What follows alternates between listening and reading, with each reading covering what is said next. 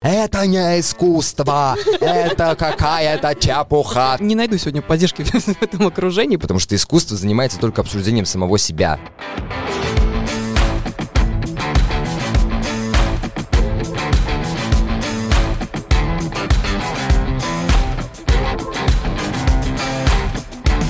Привет, друзья, слушатели, фанаты, подписчики и все, кто добрался до нашего подкаста. Сегодня у нас необычная для нашей серии подкастов тема. Мы говорим про искусство, и к нам присоединился Артур Чех, самый известный искусствовед ТикТока, который пару дней проездом в Таллине. Привет, Артур. Приветствую, ребятушки. Yeah.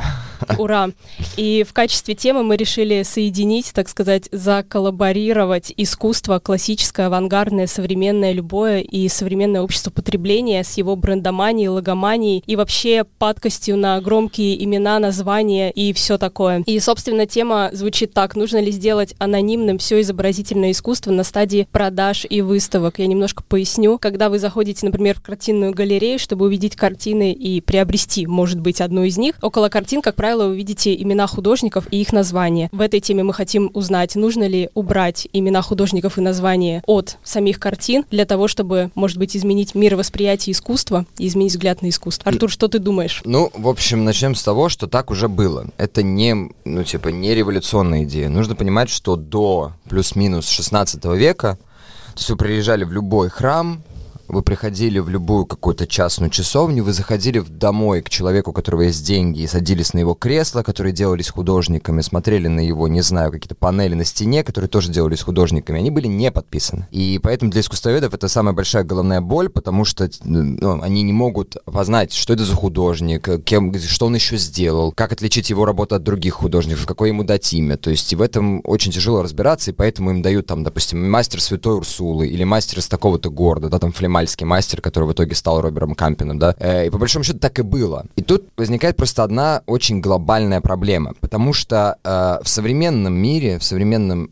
понимании искусства имя автора и сама э, само присутствие автора, то есть тот факт, что кто-то выдумал определенную идею, эту идею вложил в визуальный продукт, она по-своему и обеспечивает как бы вот это вот понятие искусства. То есть если я просто что-то делаю, но при этом за этим, за этим никого нет, и никакой идеи нет, и ничего не транслируется и так далее и тому подобное, в современном мире это уже не искусство. И вот этот переход от создания ремесленного, достаточно полезного бытового э, продукта, ну, грубо говоря, да, когда раньше делали алтари, это, конечно, все было классно, все такие вау-вау-вау, но в первую очередь это волшебство, это магия, которая принадлежит религии. Это способ общения, например, с Богом, со святыми, их трансляция с запредельного пространства. То есть, по-своему, это мистический инструментарий. И это не совсем можно называть искусством. Вот. И поэтому, как бы, если убрать вообще художника сегодняшнего рынка, просто скрыть его и сделать все для того, чтобы они больше не появлялись, то по большому счету, с современной точки зрения, то, что мы будем видеть, это будет не искусство. Разрешите влезть с другой стороны, потому что, мне кажется, я тут занимаю больше позицию, что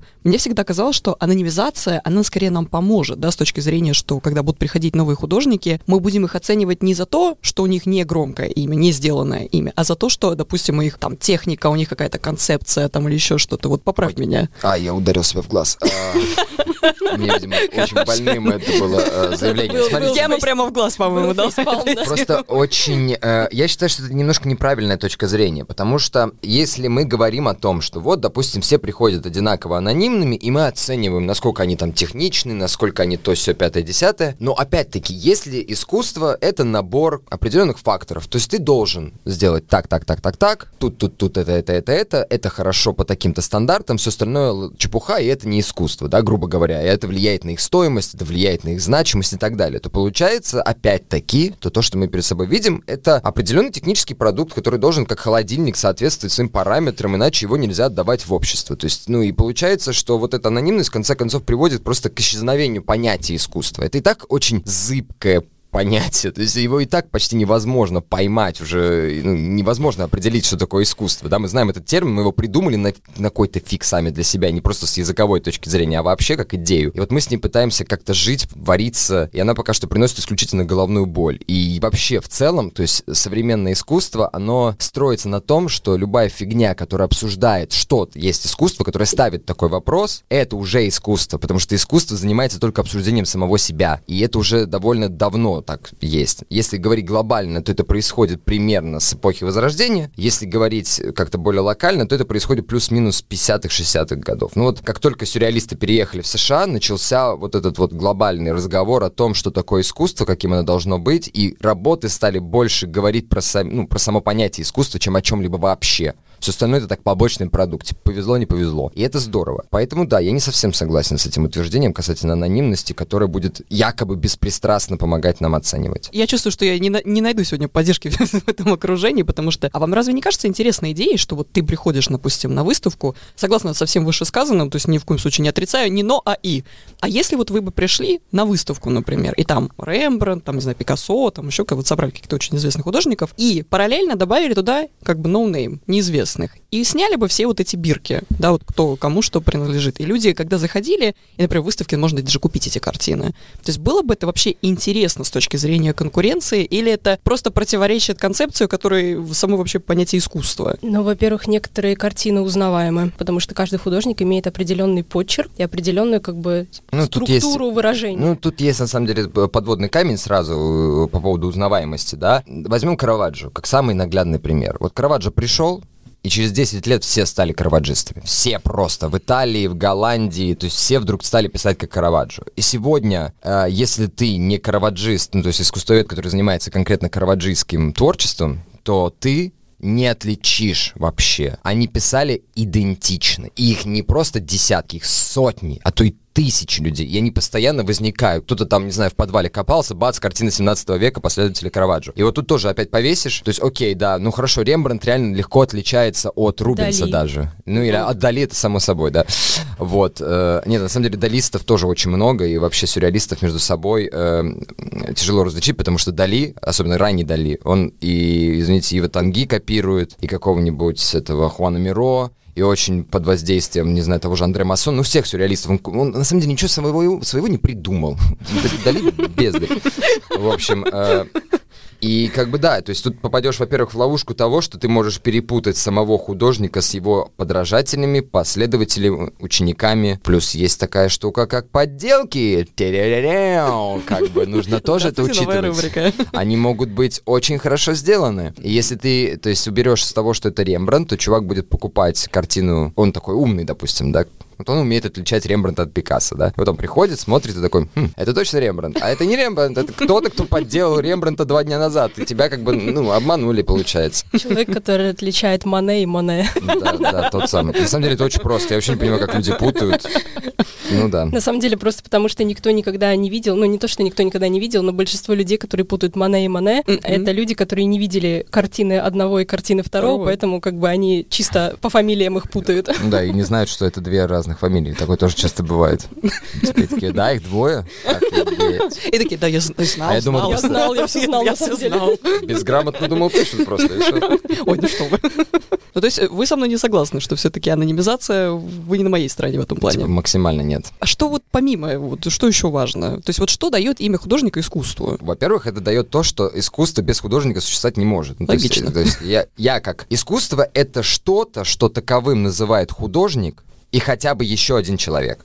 То есть пока нет художника, пока нет присвоенной той или иной вещи, субстанции, не знаю, идеи, э, нет вот, вот этого смысла, которым придается человеком, да, нет понимания того, что я, допустим, сейчас принес сюда кружку, и я не кружку принес, а это мой перформанс, это мое произведение искусства. Пока я не подхожу к тому, как я работаю с конкретной вещью, опять-таки, действием и так далее, и так далее, это не будет искусством. То есть я могу сделать себе бутерброд и съесть, это будет бутерброд. Но если я съем этот бутерброд в музее для того, чтобы поговорить с людьми о том, насколько много мы потребляем пищи, это уже становится искусством. Поэтому, то есть, обязательно здесь художник. Даже если все равно происходит какое-то вот э, удаление автора, якобы, да, ну и нужно поговорить про Барта и смерть автора, и вообще, насколько он важен и так далее, но тот же Бэнкси, да, то есть, по факту мы не знаем, кто это, это некий бренд, опять-таки, да, но сам факт того, что художника нет, но имя какое-то все равно присутствует, какая-то новая абстрактная личность появляется, которая наполняет своим авторским там гением ту или иную фигню на стенах, это и превращает это в искусство и отличает это, грубо говоря, от вандализма. Например, если мы говорим о моде, то многие люди покупают бренды тупо за счет того, что это определенный модельер с именем,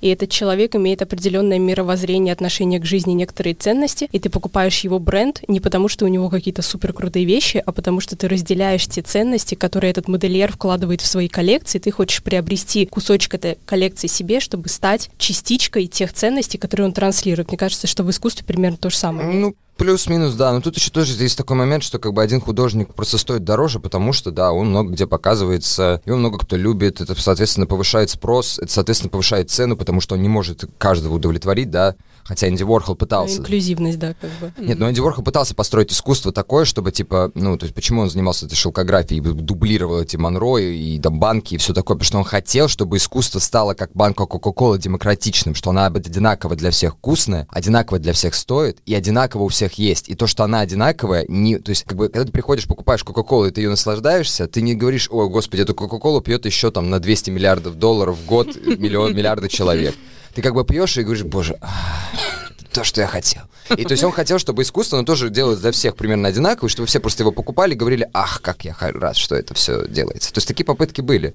И да, конечно, ты покупаешь то, что ты разделяешь, то, что тебе кажется крутым, нравится, valuable для тебя. Ну и плюс нужно еще эту такую штуку делать, что искусство все равно превратилось. Оно всегда было, но сейчас особенно остро стало вот этим таким же интересным э, коммерческим рынком, ну, построен на очень такой высокой коммерции. И тут всегда есть такой момент, что как бы какой-то художник понимает, что, ну, есть люди, которым нравится платить дофига. У них есть эти деньги. Почему бы мне не продавать не за там 100 тысяч, а за миллион? А ты же все равно купят. И есть люди, которые, слушай, да, я думаю, что за искусство надо отдавать миллион. У меня есть миллион, держи миллион. Ну, то есть это же тоже очень сильно зависит от того, э, какой у людей кошелек. Когда мы все обнищаем, то искусство тоже резко упадет в цене. Как и любые другие предметы, которые ну, мы да. потребляем. Ну, то есть эта логика Роскоши. распространяется не только на искусство, да. а вообще, в принципе, на да. всю структуру потребления. Как бы покупаем дорогие телефоны или дорогую мебель, потому что мы можем себе это позволить. То же самое с картинами, брендовыми вещами. Да, мы сегодня живем в мире, где мы можем просто себе позволить, а не... То есть мы, слава богу, почти целиком, ну, вот, допустим, в таких, так что называется, развитых странах, да, каких-то... А мы вышли из того состояния, когда мы только делаем то, что жизненно необходимо. То есть мы можем позволить себе наслаждаться жизнью. В этом радость метамодерна, что сегодня я, типа, выбираю для себя любую концепцию, играю, что это моя истина, что это абсолютная правда, но я все равно делаю это играюще потому что это все равно неправда и не истинно, и есть много проблем, но как бы мы можем выбирать, что хотим. То есть я могу жить, вот покупая себе всякую фигню, потому что у меня есть деньги, а зачем еще нужны деньги? А что такое деньги? Это все лишь придумано людьми, поэтому это игрушка, какие-то бумажки или дигитальные. Поэтому возьму, пойду куплю, пойду не куплю. То есть это каждый выбирает сам, конечно, и это супер классно, это здорово. Ну, то есть, если я тебя правильно понимаю, я думаю, для последнего такого обычного потребителя всегда был большой вопрос, как можно продать какую-нибудь там картину, особенно вот то, что сейчас стали появляться вот это современное интернет и электронное искусство, и кто-то думает, как можно дать миллион там за рисунок. NFT, за, за NFT, да, да, да. То есть, ну, для нас это, ну, для людей там с, может быть, такой среднестатистической зарплатой это кажется каким-то безумием. Но если вот я правильно тебя поняла, Артур, это просто по принципу у этих людей есть деньги, и для них миллион, как для нас, это там, не знаю, 100 евро, грубо На говоря. самом-то деле, да, искусство стоит дорого, потому что у людей есть готовность отдать. То есть, конечно, там нет никаких объективных факторов вообще. И, и просто, когда люди вот так говорят, типа, как можно отдать миллион, а потом они идут, покупают себе не машину, типа, бэушную на механике 2003 года, типа, за тысячу евро, а покупают себе за 100 тысяч Porsche. Я думаю, как можно отдать? Ты, ты лох? Она же все равно едет. Типа, какая разница, блестит она, не едет. Да.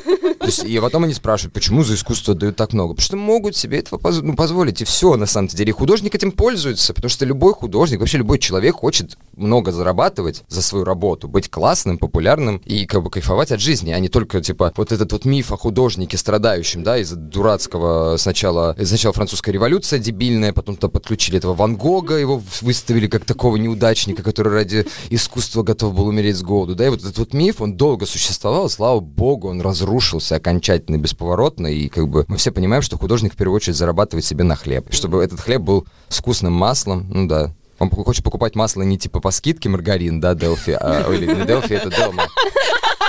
Дельфи со скидкой продается сегодня. Вот, а хочет, да, хочет покупать себе какое-нибудь масло 82% там на базаре за 10 евро килограмм и...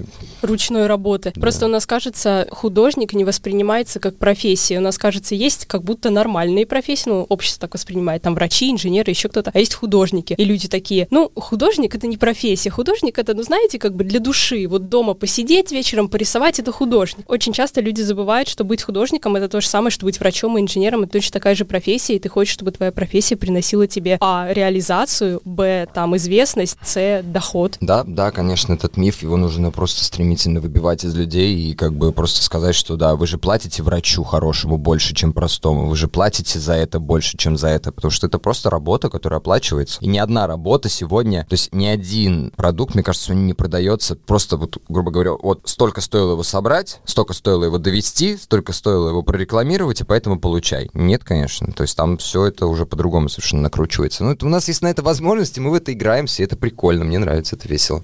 Угу. Слушайте, но я не смогу пройти мимо этой темы, потому что ты Артур приезжал к нам в Таллин для того, чтобы дать лекцию, поправь меня, если как там было правильное название, «Мемы как...» Главное искусство 21 века потрясающе. Мне кажется, это классное продолжение темы про анонимность, потому что я не могу представить себе более анонимного искусства, чем мемы. Да, это хороший пример, который идет в такую штуку. Правда, нет пока что необходимости для мема быть анонимным, то есть это не обязательно. Ну, короче говоря, если в двух словах, что такое мем? Термин придумал биолог Ричард Докинс в 70-е годы. Он его придумал, когда размышлял о культуре как о физическом теле, о биологическом организме, таком, ну, типа, да, живом организме. И вот он э, как бы вот эту единицу, из которой у нас, который у нас является в теле геном, да, вот он вытащил такую единицу культурной информации, которая быстро распространяется и, грубо говоря, самореплицируется подобно генам, да, внутри нас, нашим клеткам и все это скучной, очень неинтересной биологической фигне. Ладно, нет, конечно, я не обесцениваю, ни в коем случае, каждая профессия важна, я просто не готов, это все так.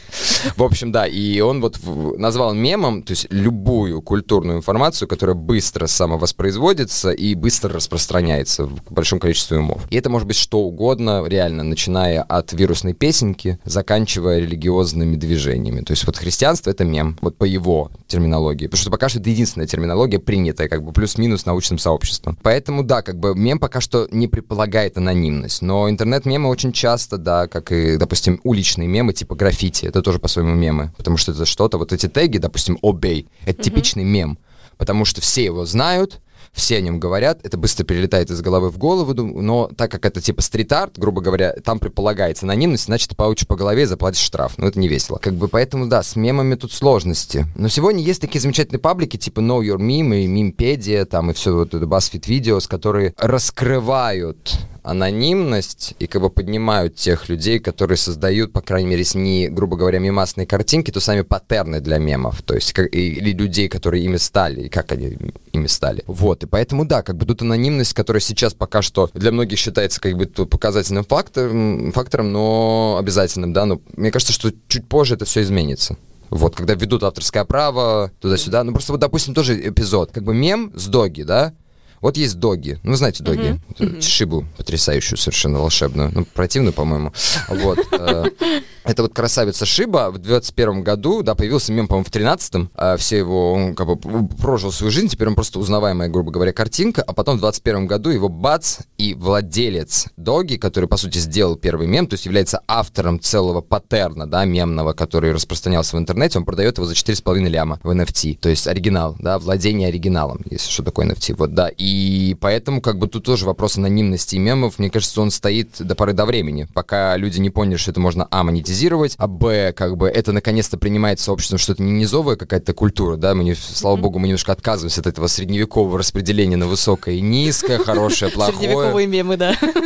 Ну, средневековые, ну, в средневековье, по сути, все, что производится, это тоже мемы, так или иначе. Потому что это было, то есть, э, любая вот распятие, вот, вот распятие — это мем. Потому что все знают распятие, все про него говорят, оно легко узнается и воспро- воспроизводится в головах, распространяется. То есть, по сути, это мем. Как бы в связи с тем, что мы все меньше и меньше отводим мемы в какое-то низовое, маргинальное пространство нашей человеческой культуры, жизни вообще, да, они становятся как бы более открытыми, менее анонимными. Трудно до сих пор укладывается, что мем — это равно искусство. То есть я такая представляю себе Рембранта и такой и мемасик из интернета. То есть у меня... Итоги.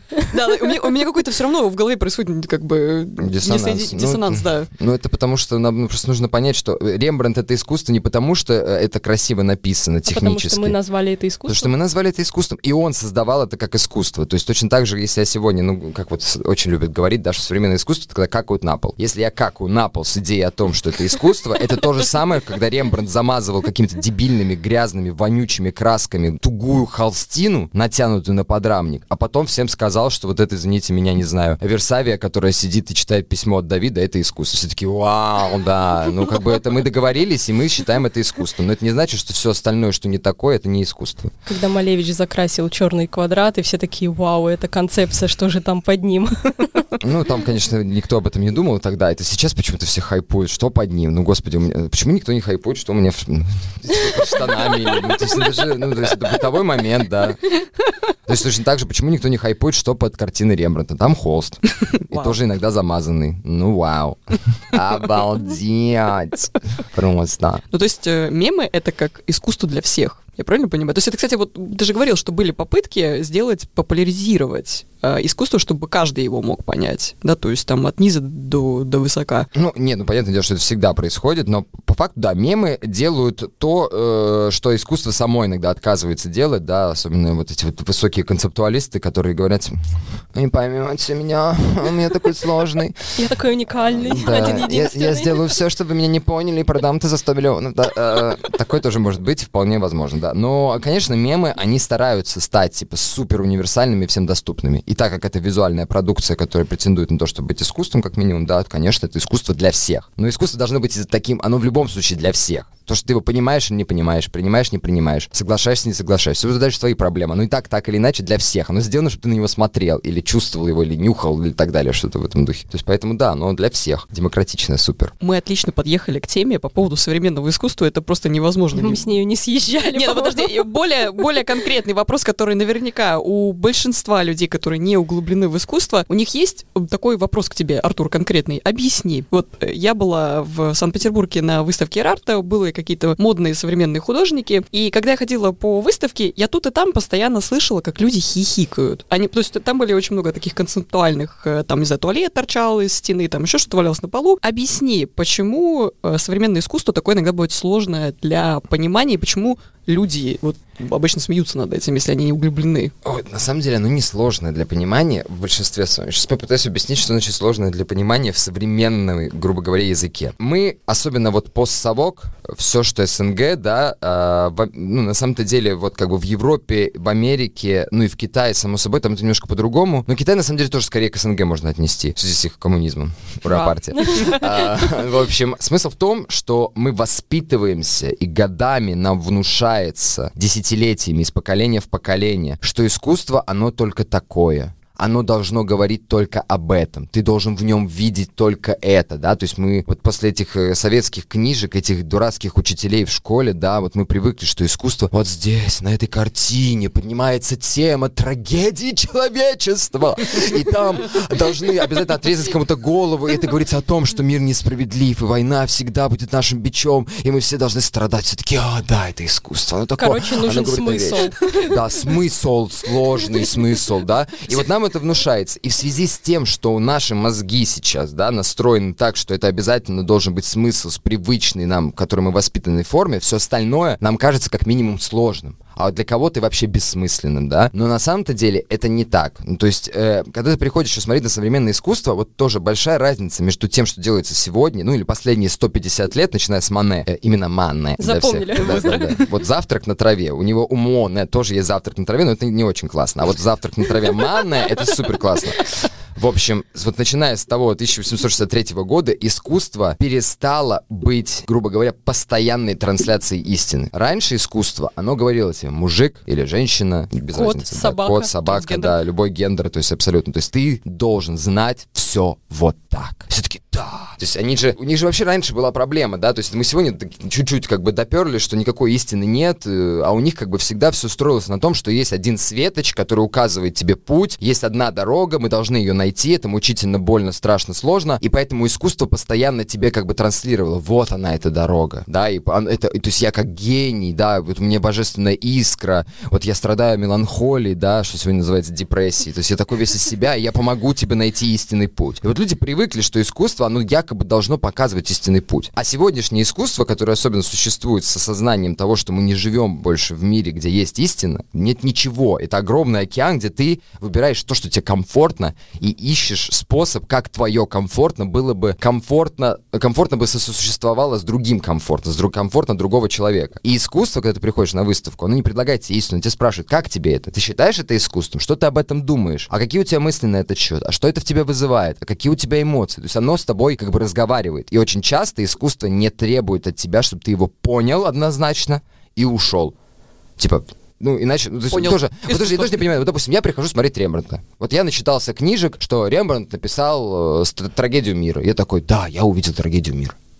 Пойду поем. Ну, то есть, э, ну, типа, ну, окей, ты увидел трагедию мира. Ну, хорошо, ну и дальше что? Что с этим делать? Как бы искусство должно тебя заставлять думать. И даже если оно заставляет тебя думать, что это полная чепуха, что это отстой, что раньше было лучше, все это ненавижу, все это там обман, все это мыльный пузырь. На самом-то деле искусство все равно делает очень правильное и хорошее дело, потому что оно как минимум двигает твои мозги, и у тебя есть своя личная позиция, которую ты для себя выбираешь, а дальше уже будешь ли ты ее навязывать и все обесценивать, и там на всех орать, это уже твои проблемы лично.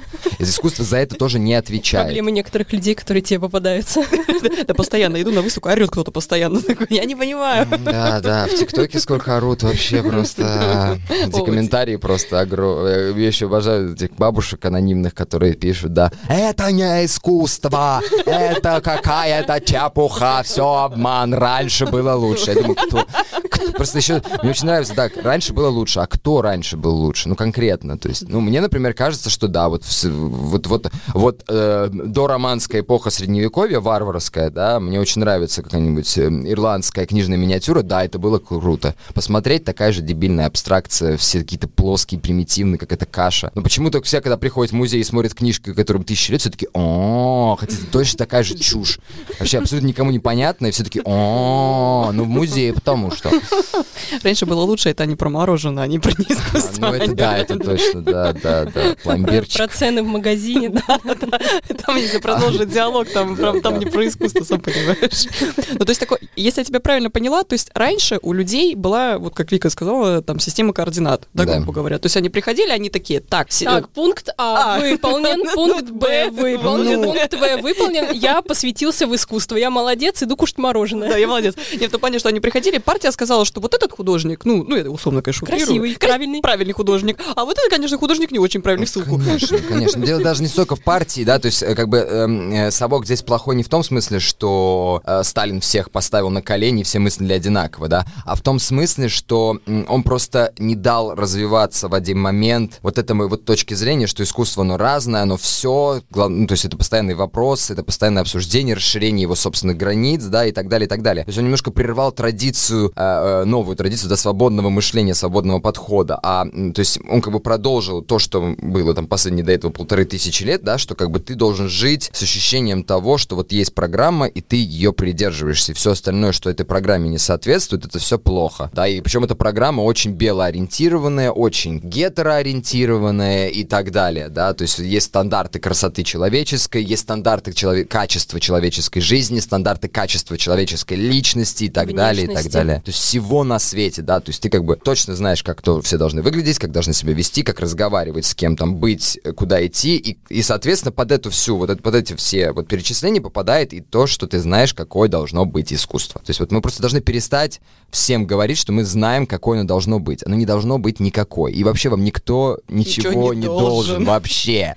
И вы никому. Поэтому, ну, странная мысль. Предлагаю всем от всех отстать. Да, да, да, да, конечно. Ну, дискуссия здорово. Если вы пон- понимаете, что ваша дискуссия неинтересна, скажите «окей». И даже не надо думать, что вы не умеете убеждать людей, вы тупой или он тупой, а нужно просто сказать «окей» и разойтись. Все, и всем будет хорошо, на самом деле. Ну, Артур, если бы тебя все слушали, я думаю, войн бы не было.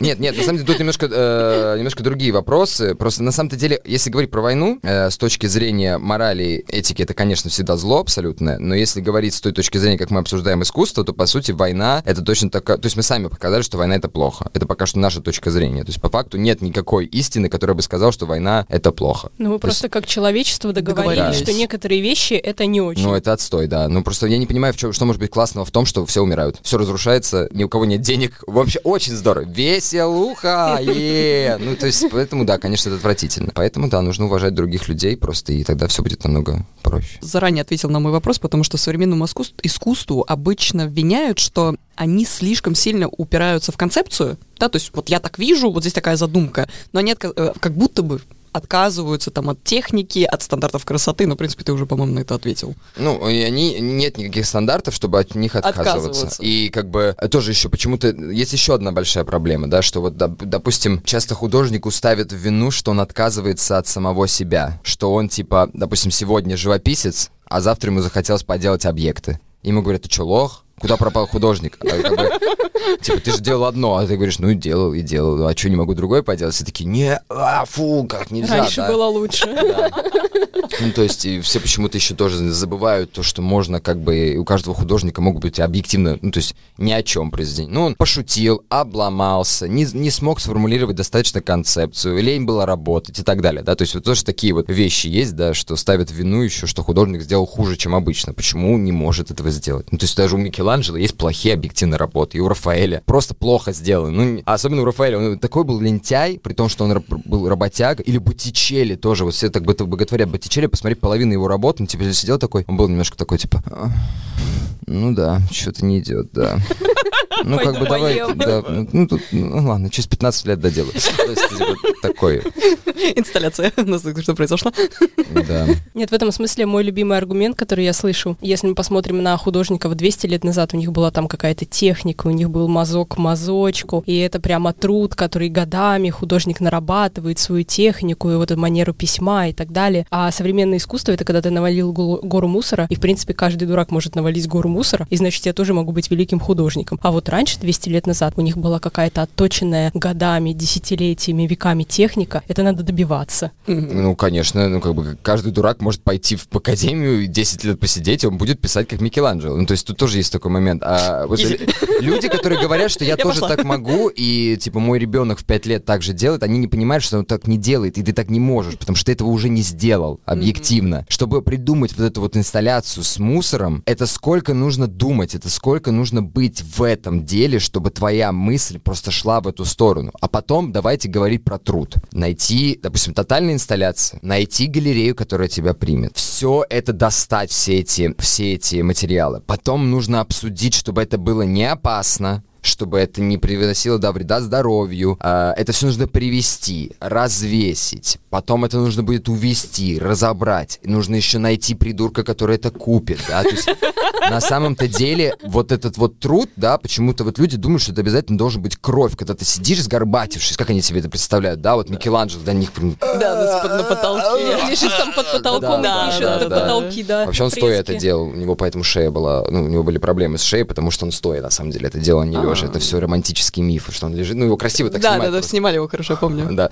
В общем, а ну если стоять будет вот так вот, чувак коренастый, полугорбатый, то это будет некрасиво в кино. В общем, да, поэтому как бы люди не осознают, насколько это реальный труд. Это придумать и это осуществить, а потом это разобрать и, и дай бог, еще продать. Это плохо. Надо не, не надо так думать. Почему? ну, То есть это то же самое, почему люди там, не знаю, почему люди так не говорят про то, что я, да мой ребенок тоже может поехать на мусоровозе поработать. Может, по сути, но он же этого не делает, как бы, и почему-то так об этом не говорят, и мне кажется, что такие замечательные профессии, как мусорщики, кассиры, сегодня довольно-таки высоко ценятся, по крайней мере, с моей стороны так точно, потому что я понимаю, что я так не могу, и поэтому эти люди для меня, типа, особенно важны, потому что они могут себе это позволить сделать, это классно, и чтобы, главное, чтобы они этого не стыдились, чтобы было им комфортно. Все профессии важны. Конечно, На самом деле, э, чисто короткая вставка, но это вообще, мне кажется, человеческая психология. Занимаешься ли ты подкастом, занимаешься ли ты там, не знаю, искусствоведением, каждый всегда найдется человек, который скажет, да, я тоже так, так иди и сделай. Ну так просто иди и сделай, ну после этого. Вот объективно, реально, просто вот люди как бы так говорят, да, потому что они сами так не делали. Мгм. То есть э, они не понимают, что это такое. Ну, это нормально, ну, как бы, пускай говорят. И ситуация такая, что они вот говорят, я тоже так могу, я тоже так сделаю. В итоге они сидят дома, ничего не делают, а художник, который это сделал, да, он отхватил. Вот Мне очень нравится случай с Полом Маккарти, когда он в 2014 году на Вандомской площади в честь ярмарки современного искусства выставил огромную надувную э, анальную пробку. И вот ее лопнули пару раз, его побили, а он в итоге как бы прославился на весь мир. Продажи анальных пробок во Франции выросли в 6 раз, туда-сюда. То есть, по сути, его вот все там унизили, да, но он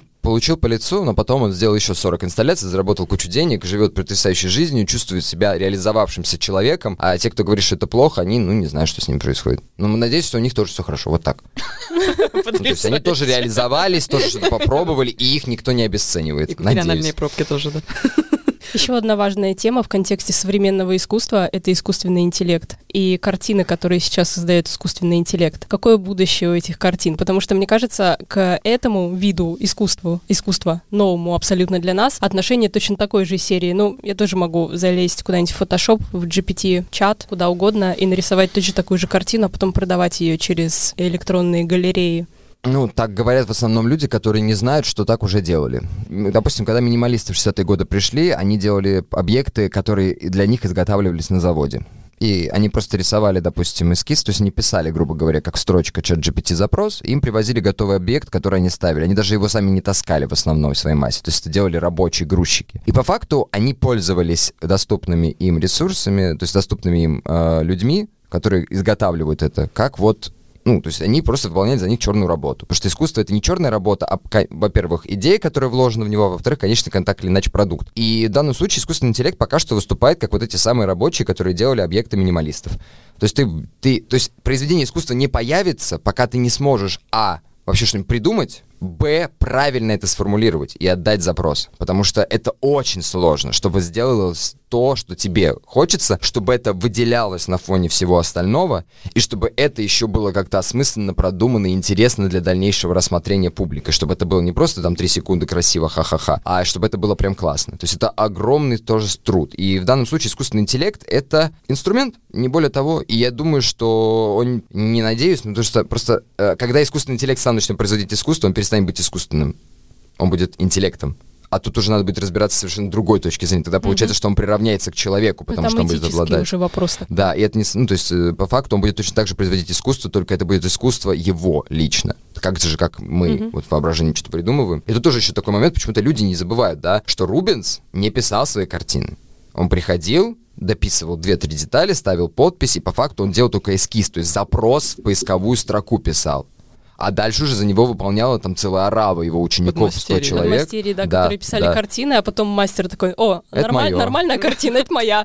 Да, да, да, и почему-то вот это люди говорят, да, Рубинс великий, это искусство, а искусственный интеллект это фигня. Ну, то есть, ну, поэтому как бы, я считаю, что это просто, ну, пускай покричат. Ну, они же не знают, нужно, чтобы кто-то объяснил. Я постараюсь это сделать. Ну, то есть это искусство, правильно? Конечно, однозначно. Это же просто механизм рабочий, как получать продукт. Но он зависит от человека и от его идеи. Тоже есть одна очень интересная м, штука. Называется, по-моему, Роботти называется. Это итальянская м, техническая компания придумала машину, которая готовит скульптуры классические. То есть это просто робот, который берет любой как материал. печать? Нет, она в прямом смысле вырезает А-а-а. из камня или из металла, и, ну, бронзы там, или любой другой материал. Она работает с самыми тяжелыми материалами. И она может сделать лучше любого проксителя. Микеланджело отдыхает с технической точки зрения, в прямом смысле этого слова, да. Тут смысл в том, что она сама скульптуру все равно не придумает. Ты должен прийти, дать ей эскиз, причем максимально проработанный, и она просто за тебя сделает черную работу, и как они это объясняют, которую, ну, как бы, я, я с ними в этом согласен это на самом-то деле опасно для жизни. Вот когда Микеланджело работал с Давидом, почему-то я все время его сегодня вспоминаю, ну ладно, это такой главный показатель, всем понятный, да, когда Микеланджело два года возился с этим Давидом, огромным пятиметровым там этим огромной глыбой камня, он каждый день рисковал, что он что-то неправильно подпилил, он спускается, но падает ему на голову. И вот, это рабо, э, вот этот вот робот избавляет тебя от этой опасности и просто делать за тебя черную работу. Но он не начнет работать без тебя, плюс ты должен его направлять, регулировать глубину каждого, то есть э, этого самого надреза, нажатия. Да, да, да, да, да, да, да, да. Тоже замечательная штука, которая опять-таки рассказывает лишь о том, что искусство это в первую очередь человеческая идея, человеческий гений, авторство, а все остальное уже дело десятое. По поводу авторства, да, вот это тоже чат GPT, это классическая сейчас дилемма. Чат GPT, он же использует готовые материалы, готовые фотографии, готовые рисунки каких-то существующих авторов. И были даже скандалы, что когда чат GPT выдавал э, картинку по результатам запроса, иногда даже сохранялось лого какого-нибудь автора, с которого он как бы взял вот этот э, матери... немножко, да. строительный материал. Вот что ты думаешь по поводу авторского права? Как будет решаться эта дилемма? Короче, просто у авторского права есть одна большая проблема. Авторское право — это что? То есть мне очень понравилось, как эту проблему попытался решить NFT, когда они стали продавать не саму работу, а право на владение оригиналом. То есть ты то как бы получаешь... лицензионный документ. Да, то есть ты получаешь mm-hmm. документ о том, что ты владеешь первым, вот самым оригинальным, грубо говоря, изображением, все остальное это не оригиналы. И здесь ты покупаешь как бы собственность, да, то есть э, владение, статус владения, не знаю, как это правильно объяснить. В общем, смысл в том, что на самом-то деле постмодернистские практики уже давным-давно, как бы по сути, разломали миф о том, что как бы брать чужое некрасиво, и из этого не получается искусство. Все, весь постмодернизм построен на цитировании. И начиная с того же Ворхола, который просто перерисовал банку. То есть ни для кого это типа, а, нарушение авторского права, хотя там были тоже проблемы. На самом-то деле, когда, по сути, классические художники, допустим, школа вот э, академическая во Франции, в, в Австрии, там, в Германии 19 века, академическое искусство, оно встроено было на цитировании. У Климта есть замечательная там аллегория скульптуры, где стоит прекрасная голая тетка, срисованная, а сзади голова, типа, лучшей копии Арфины, Арфины Парфенос, Фидиевской, которая с, с Парфенона, да, с Акрополя, точнее. Там еще какая-то древнегреческая скульптура. А, еще и мальчик, вытаскивающий занозу там вписан. То есть, по сути, это просто тупой плагиат, который скомпонован и это Густав Клинт, вау, 80 миллионов я готов отдать. Да, то есть, по сути, как бы искусство и так или иначе всегда копирует и забирает чужое и переделывает. И даже в возрожденческих практиках вы всегда увидите, что Рафаэль писал-писал, написал типа первую комнату, зашел в Сикстинскую капеллу, посмотрел, что сделал Микеланджело, с 1511 года все рафаэлевские мужчины накачаны. Ну, то есть это тупо, это просто тупо, они всегда друг у друга воруют, и поэтому говорить, что типа нарушение авторских прав не совсем правильно. А если говорить про совсем поздний поздний постмодернизм. Давайте вспомним Ричарда Принца, который просто взял плакат Мальбора, ничего не поменял, подписал Ричард Принц и выставил как свою работу. И это по факту уже новая работа, потому что там другие мысли заложены, другие цели преследуются и так далее и тому подобное. То, что она работает дальше, как реклама Мальбора, то, что она ворует его бренд, это уже вопрос этический, да, но с, с точки зрения искусства он имеет полное право на то, чтобы просто своровать, потому что это все равно будет новое качественное произведение. И поэтому в данном случае я считаю, что этически, ну, это говорить с юристами скорее, чем со мной, да, но по большому счету я считаю, что, ну, окей, попало, ну и что? А зачем, то есть такой вопрос, вот ты, ты художник, да, ты что-то сделал, и теперь что, нельзя этим пользоваться никогда? Тогда давай, э, вот, пожалуйста, тогда, вот мы просто часто не осознаем, что мы все равно живем в определенной культуре, которая построена на визуальных образах прошлого всегда. Мы ничего сами не придумываем. Это постоянная миграция. Вот Рефлексия. Это, да, вот это, вот этой мутации, как вот говорил Аби Варбург, это великое переселение образов. Они всегда переселяются, меняют свой смысл, меняют форму, и так вот двигаются, двигаются, но можно найти, где они появились, и, грубо говоря, куда они дошли. И то есть тогда каждый художник должен сегодня сегодня, перед тем, как работать, сесть и сказать, я не использую работу никакого художника никогда. И он этого не сможет сделать, потому что он мыслит этими образами. Мы не можем по-другому. Мы не придумываем никогда ничего нового, но все только из того, что мы уже имеем. Поэтому как бы говорить, что типа, вау-вау, нарушение авторских прав, ну, окей, Об, обижайся. Но это как бы невозможно, ну, невозможно полностью не нарушить твои авторские права. Это нереально. Ну, это классическая история. Особенно, мне кажется, в музыке это большая проблема, когда у тебя всего несколько нот, и периодически каждый угадывает в новом хите, о, это же, это же воровство, хотя на самом деле это